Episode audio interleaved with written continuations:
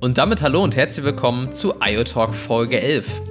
Heute habe ich wieder einen ganz besonderen Gast eingeladen und wer das ist und über welches Thema wir heute sprechen, das erzählt sie uns gleich. Hallo Sabine. Hallo Mathis, äh, vielen Dank für die Einladung. Freue mich sehr. Ähm, ich bin Sabine Möller. Ich verantworte bei der Vodafone äh, den B2B-Vertrieb für öffentliche Auftraggeber. Das ist ein sehr spannendes, breites Feld mit Kunden, großen und kleinen Kunden aus dem Bereich öffentliche Auftraggeber, Polizei, Bund, Länder, Städte, Gemeinden, die Feuerwehr, Krankenhäuser, Pflegedienste, die Deutsche Bahn. Insofern habe ich ein großes Potpourri an spannenden Kunden und spannenden Themen und freue mich sehr, heute mit dir ein bisschen über IT zu sprechen. Dann lass uns gleich mal durchstarten. Du hast eben gesagt, wir haben einen Blumenstrauß vorbereitet. Ich will da einmal kurz drauf eingehen. Also wir haben Fokusthemen im Vorfeld festgelegt und wollen die sozusagen abarbeiten und dabei gehen wir zuerst auf so eine Sachen wie Forst- und Landwirtschaft ein, also eher so Urban Smart und dann gehen wir in das ganze Thema Hochwassermessung beziehungsweise Smart Health, also wir gehen Richtung City, quasi von Land zu Stadt und äh, steigen da gleich mal ein mit dem ganzen Thema Forstwirtschaft. Wie schützt beziehungsweise überwacht denn IoT in aktuellen Projekten, die ihr gerade bei euch habt, so Wälder beziehungsweise Waldstücke? Ja, genau. Na, das passt ja erstmal gar nicht so gut zusammen. Plattes Land, tief im Wald und äh, modernste IoT-Technik. Aber tatsächlich ist ein, äh, wie ich finde, sehr spannender Use Case ist wirklich im Wald, nämlich die Überwachung und damit auch der Diebstahlschutz von Holzstapeln. Ne? Kennt jeder, der gerne im Wald wandern geht. Da stehen immer jede Menge Stapel von geschlagenem Holz rum. Die werden natürlich immer dort gelagert, wo dann der Abtransport auch wirklich gut machbar ist. Also auf Schotter, auf geschotterten Forstwegen zum Beispiel. So, wenn der Abtransport so einfach ist, wird da aber auch gerne mal was geklaut. Deshalb macht es total Sinn, in diesen Holzstapel hinein einen IoT-Sensor zu verbauen. Der hat eine Positionsbestimmung und wenn sich da was bewegt, dann kann sehr schnell der Förster oder wer auch immer zuständig ist alarmiert werden und somit hat man halt eine relativ gute Nachverfolgung und auch eine Reaktionsmöglichkeit im Diebstahlfall. Das ist äh, tatsächlich eine konkrete Anwendung, die in Bayern in der Forstwirtschaft auch genutzt wird. Dann ist es natürlich noch so, ähm, um das Ganze mal zu ergänzen, dass es natürlich auch die Möglichkeit gibt, das Ganze smart zu machen mit einer smarten Wassersteuerung beispielsweise, richtig? Für strategisch günstige bzw. besonders teure Bäume. Genau, das geht auch. Also du kannst ja im Prinzip, das Schöne an IoT ist ja, man kann ja alles messen und in der Tat ähm, eine smarte Wassersteuerung für Bäume ist ähm, durchaus auch einer der Use Cases. Insbesondere macht Wassersteuerung und andere Steuerungen ja auch in der Landwirtschaft ne, besonders viel Sinn. Genau, da hast du die Brücke schon geschlagen. Welche Möglichkeiten gibt es denn durch IoT, also intelligente Agrarökonomie überhaupt? Genau, also sind wir im Bereich Smart Farming. Das ist äh, tatsächlich ein, bei den Bundesämtern und bei den Landwirtschaftsministerien ein großes Prio-Thema, ähm, in dem vor allem sehr viel Forschung unterstützt und in dem auch Fördermittel bereitgestellt werden weil da geht es natürlich vor allem um eine Effizienzsteigerung in der äh, Sicherung der Grundversorgung. Das heißt, oft ist es so, dass die Behörden da die IoT-Anwendung gar nicht selbst nutzen, aber sie stellen Mittel bereit und Forschung bereit, um die Agrarwirtschaft hier zu unterstützen. So, was ich ganz spannend finde, ist zum Beispiel äh, vernetzte Traktoren, ja, vernetzte Traktoren oder auch Anhänger in Kombination mit einer sensorischen Vermessung von Feldern. Was heißt das? So ein Feld ist ja nicht überall gleich. Ja? ein Roggen- oder ein Weizenfeld, das hat vielleicht ein Gefälle, das hat an einer Stelle mehr Schatten und an der anderen Stelle mehr Sonne und dementsprechend muss es unterschied, an verschiedenen Stellen unterschiedlich gedüngt werden, unterschiedlich bewässert werden, ähm, weil das Wasser im Gefälle abläuft etc. Das heißt, was zuerst passiert, ist eine Vermessung dieses Felds auf Geokoordinatenbasis und dann bekommt der Traktor, der den Dünger ausbringt oder der den Samen ausbringt, ähm, eine IoT-Steuerung, und der IoT-Sensor erkennt genau, wo auf diesem Feld befinde ich mich und wie viel Saatgut muss hier raus, wie viel Düngung muss hier raus, wie viel Masse muss hier raus. Und dadurch kann man eigentlich in der Endausbaustufe auch davon reden, dass diese Traktoren autonom fahren können, weil wie an so vielen Stellen ist natürlich auch dort die menschliche Ressource eines der größten Preistreiber und äh, autonom fahrende Traktoren hilft enorm bei der Effizienzsteigerung in der Landwirtschaft und eben auch mit so abgefahrenen Dingen wie Feldvermessung und äh, IoT-Sensoren. Und das zweite Beispiel aus der Landwirtschaft, was mir besonders gut gefällt, ist tatsächlich dann in der Tierwirtschaft. Denn es ist ja so, dass äh, zum Beispiel Kühe nicht nur Nahrung brauchen, sondern die halten auch sehr viele Nahrungsergänzungsmittel. Und äh, da ist ja jede Kuh anders und jede Kuh muss die richtige Dosis bekommen. Deswegen hilft hier IoT mit Sensoren zum Beispiel an den Futterstellen.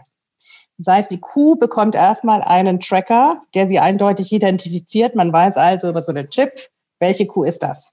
So, die Futterstelle bekommt auch einen Sensor. Das beides kombiniert sich.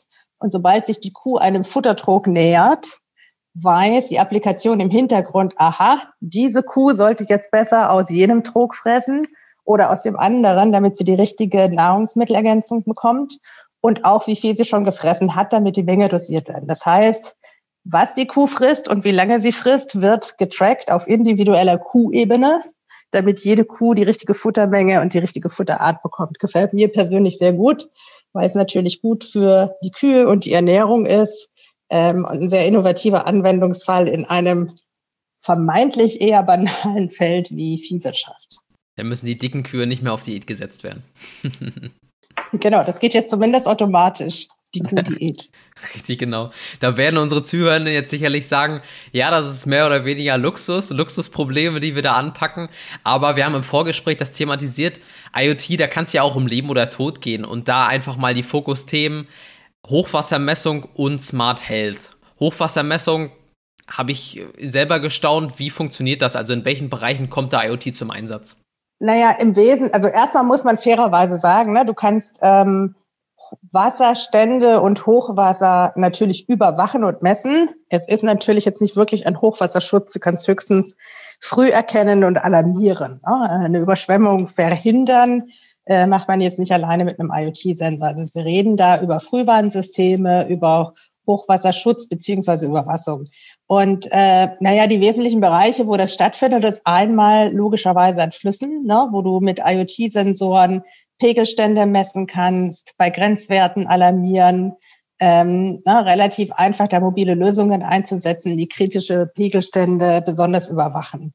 Schleusensteuerung ist auch so ein Thema.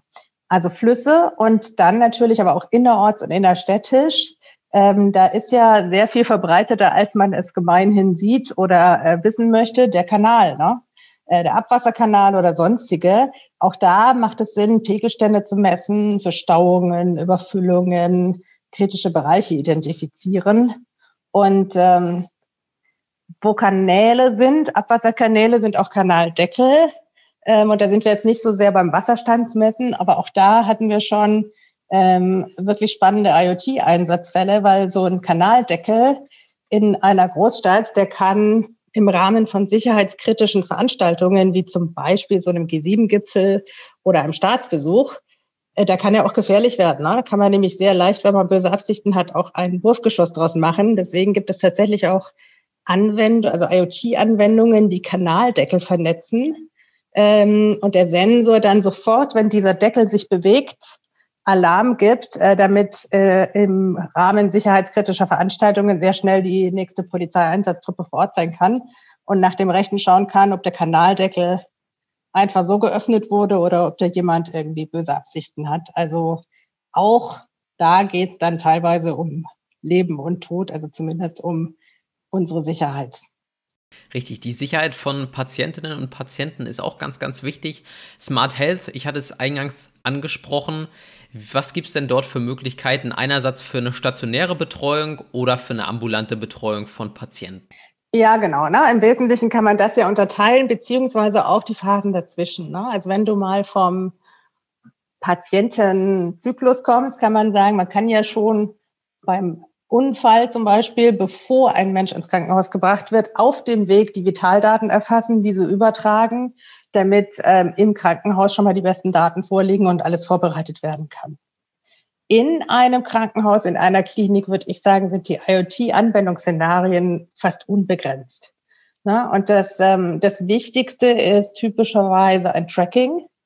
Und man glaubt auch gar nicht, was da alles getrackt werden muss. Ne? Medizinische Geräte, Patienten. Also wer schon mal in einer wirklich großen Klinik war, äh, der weiß, das ist ein Labyrinth, da kann man sich sehr leicht verlaufen, wenn man da gesagt bekommt, jetzt geh mal kurz zur Blutabnahme. Ähm, dann ist es mitunter äh, ein nicht ganz so leichtes Unterfangen, sich da zurechtzufinden.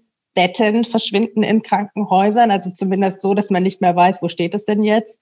Ähm, ich habe auch schon davon gehört, dass das gelieferte Essen fallweise auch getrackt wird, weil nicht ganz klar ist, wo ist das denn, wann kommt es denn. Also Tracking ist ein Wahnsinnseinsatzfeld in Krankenhäusern, vor allem weil man ja auch verstehen muss, dass das, was äh, Kliniken und Krankenhäuser ein Budget ausgeben, ein ganz, ganz großer Teil davon sind Personalkosten. Ja, das heißt, man hat relativ hohe Personalkosten. Man hat auch große Fluktuation beim Pflegepersonal und zwar völlig zu Recht, weil die schwierige Arbeitsbedingungen haben. Ja? Und deswegen ist es nicht nur gut für die Menschenwürde und für das Wohlsein von Pflegerinnen und Pflegern, sondern auch einfach ähm, wirtschaftlich effizient, dort ähm, die Rahmenbedingungen für das Pflegepersonal besser zu machen. Und das tut man eben, indem man so Dinge wie bring den Patienten bitte schön zur Blutabnahme oder geh jetzt mal los und such das verschwundene Bett, eliminiert, indem man über ein Tracking die Dinge besser einfach, besser auffindbar macht. Genau, ansonsten natürlich IoT-Anwendungen im Bereich medizinische Geräte gehen online ne, und übertragen ihre Daten gleich direkt. Ähm, oder flexibler Einsatz von medizinischen Geräten, die dann von einer Station auf die andere einfacher transportiert und dort überwacht werden können. Also wie gesagt, fast unbegrenzte Möglichkeiten im Krankenhaus. Und wenn wir weitergehen in dieser Journey, ähm, ist ja mit der Genesung nicht immer sofort Schluss, wenn man das Krankenhaus verlässt, sondern auch da zu Hause nach dem Krankenhausaufenthalt, Vitaldatenerfassung und Übermittlung ans Krankenhaus zur Überwachung. Ähm, heißt auch, der Patient kann vielleicht früher nach Hause, muss nicht so lange zur Beobachtung bleiben, also der ganze Telemedizinbereich. Und allein zu Hause und nicht immer nur im Krankheitsfall gibt es ja auch ähm, Anwendungsfälle wie zum Beispiel Hausnotrufsysteme. Na, da haben wir mit den Johannitern gemeinsam eine Anwendung, die wir mit IoT versorgen. Das heißt, da bekommen eben ältere Personen, bei denen die Gefahr, dass sie vielleicht mal stolpern und alleine nicht wieder hochkommen oder auch sonst wie umkippen, die bekommen einen Sensor, die misst dann die Lage, sie können Notruf aktivieren und es ist schnell Hilfe da. Also ich würde sagen, im Health-Bereich fast unbegrenzte Möglichkeiten und in jeder Lebens- und Krankheitslage gibt es irgendeine IoT-Anwendung, die extrem viel Sinn macht und das Leben leichter. Wir haben im Status quo jetzt ganz, ganz viele Teilbereiche betrachtet, wo IoT zum Tragen kommen kann. Lass uns mal so ein bisschen Nostradamus spielen und in die Zukunft gucken.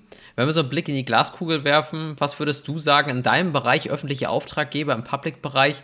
Welche Wichtigkeit hat da IoT in Zukunft? Also ich würde sagen, definitiv steigende Wichtigkeit und zwar aus, in mehreren Dimensionen. Also einmal gehört, also jetzt rein wirtschaftlich, ich bin ja Vertrieb, ne? bin ja Vertrieb und zuständig dafür, bestimmte Umsatzzahlen auch in diesem Unternehmen zu erreichen. Ähm, wenn im Mobilfunk teilweise ein heftiger Preiskampf tobt, dann ist es für so ein Unternehmen sehr wichtig, weitere Anwendungsfälle und weitere Mobilfunk-Use-Cases zu finden und die sind eben im IoT-Bereich. Also erstmal ist das für das Unternehmenswachstum ein strategisch sehr wichtiger Bereich. Dann funktioniert das aber natürlich nur, wenn auch wirklich Bedarf da ist. Und man sieht ja schon an der Fülle der Use-Cases, die wir heute haben, da gibt es ganz, ganz viele an, ähm, Anwendungsfälle, und da werden wir immer mehr Anfragen bekommen. Ne? Denn hinter diesen ganzen Use Cases und Teile davon habe ich ja gerade beschrieben, da steckt immer ein klarer, greifbarer Nutzen für so einen Kunden. Mehr Qualität, mehr Sicherheit oder tatsächlich ist in vielen Fällen gar kein oder, sondern eher ein und Kostenreduzierung durch effizientere Abläufe, Automatisierung. IoT macht also immer Sinn und hat immer seinen Beitrag, seinen Nutzen für den Kunden. Deswegen bin ich total sicher, dass das ein absolut wachsendes Feld ist. Und auch sehr froh drüber, weil das ist aus vertrieblicher Sicht ja echt ein tolles Thema. Weil A, es gibt reellen Bedarf und es gibt ganz viel Raum für Kreativität. Ne? Man sieht es ja schon an den, an den Q-Sensoren und an den Kanaldeckeln, da gibt es fast keine Grenzen. Ähm, und es ist auch wirklich ein super Feld für ein Unternehmen wie die Vodafone und gerade den Vertrieb sich als Partner und nicht irgendwie nur als Lieferant ähm, äh, zu beweisen und mit dem Kunden gemeinsam Lösungen zu entwickeln, die dann echt einen Mehrwert bieten. Insofern freue ich mich auf noch sehr viel mehr IoT-Use-Cases äh, in meinem Bereich. Dann danke ich dir für deinen Einblick in deinen Teilbereich und wünsche dir noch einen schönen Tag. Danke, Sabine. Danke auch. Hat euch diese Folge gefallen, beziehungsweise ihr habt Kommentare zur Sendung, wollt einmal Teil dieser werden, beziehungsweise habt einen anderen Themenwunsch an uns, dann lasst es uns gerne wissen. Diskutiert mit uns, hinterlasst uns ein Like oder eine andere Reaktion auf der LinkedIn-Gruppe Dr. IoT. Wir würden uns sehr, sehr freuen. Dann bis zum nächsten Mal. Gehabt euch wohl, euer IoT-Team.